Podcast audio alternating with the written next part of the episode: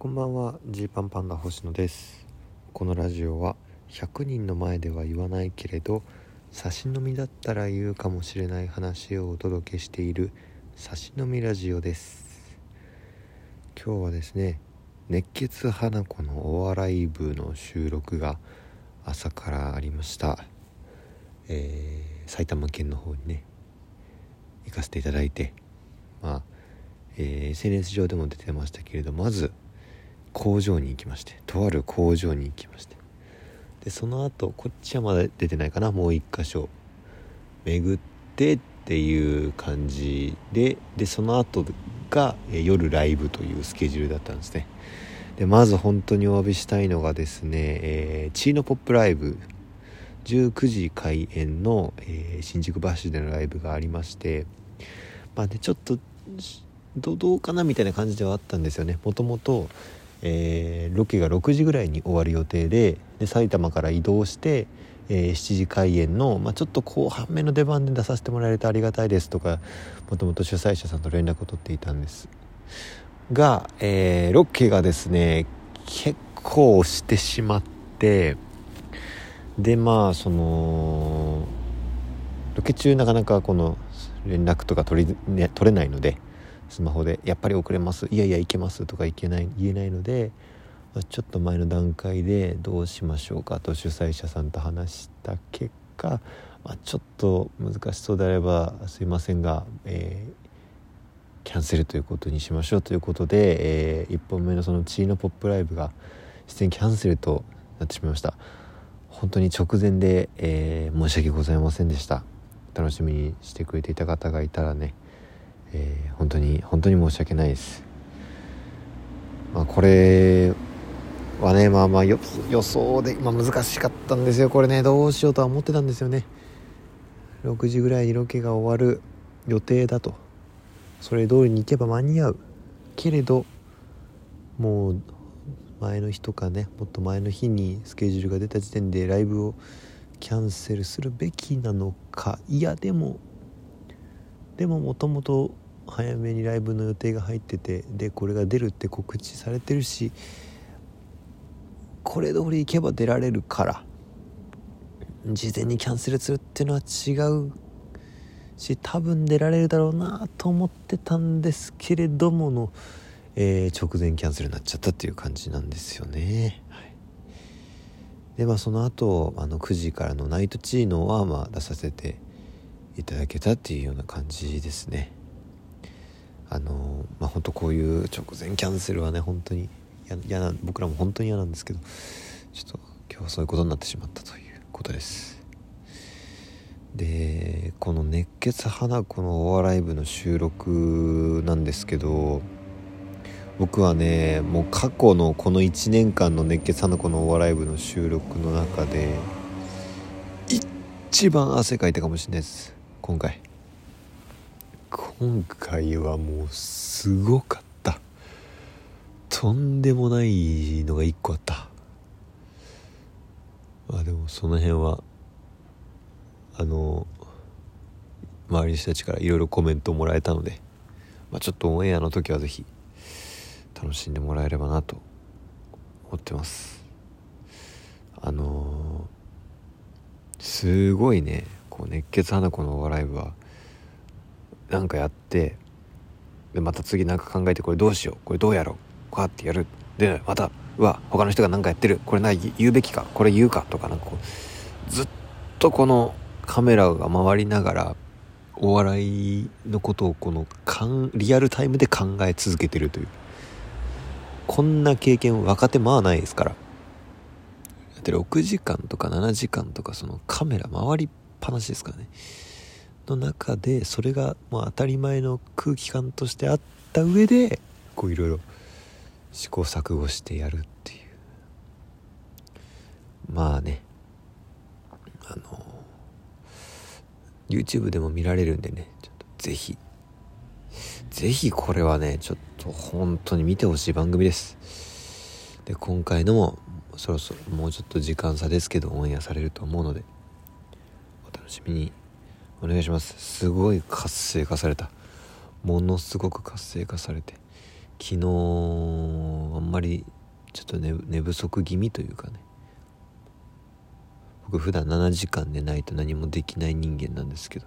5時間ちょっとしか寝られてなくてああとかなってるたんですけど熱血派のこのライブ行くとこうなんか全身が活性化されてこう眠気とかも吹き飛んでこううわやるぞみたいな。感じになるんでね。こう楽しいですね。うん。楽しかったです。で夜は夜でえー、同期ライブ。同期ライブっていうか、まあ、ナイトチームがねピュートとスパイシーガーリックという吉本人力車渡辺の、えー、芸歴6年目同士の3組でのライブになくしくもなったので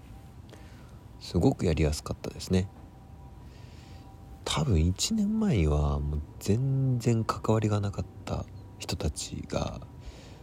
いろんな人の誘いとかのおかげもあってこうして、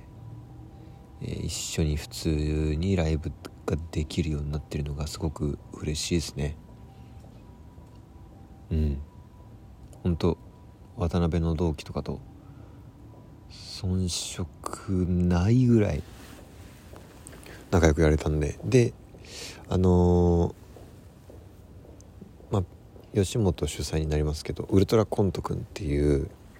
あのコント師が集まるね、えー、同期のライブが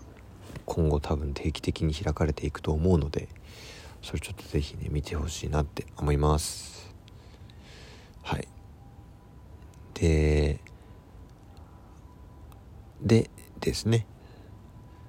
今日はそんな感じで明日が、えー、昼間にラフターナイトの昼の部これ大事。これ出ます。頑張ります。ぜひよろしくお願いします。ラフターナイト昼の部観覧される方はその場で、えー、配信で無料でご覧になる方は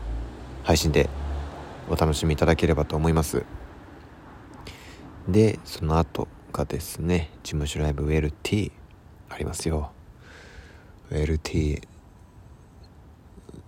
頑張るぞ。でウェルティがあった後トークライブです。ジーパンパンダトークライブシャープ5これです。この予約数の減りは一体何を原因にしたものなのか。あの非常に気になります。この辺はね。考えたくないけど目を向けなければいけない。まあまあまあいろんな金があると思いますが、まあ、この辺ちょっとね気をつけていこうと思います。うん。調べていこうと思います。でえー、っとですね。まあ予約ができるのでえー、予約をしたい。あしてくださいと。いう思いですね。はい。会場も配信もご覧ください、はい、で昨日ちょっとあのラジオトークをお休みしてまあまああのこっから先こっから先えっとまあまあ、ちょちょっとしんみりしたらごめんなさいっていうところではあるんですけどまあ差し飲みラジオだから喋っておきたいかなっていうのがあってあのー、こうね知り合いの芸人に不幸があったというか、えー、僕たち僕はまあ話したことはあるけどそんなねめちゃめちゃ仲いいとかっていういうような後輩ではなかったんですけれどなかったので、まあ、昨日普通にニュースとかで見て知ったんですけどあの悲しいニュースがあったというのがあって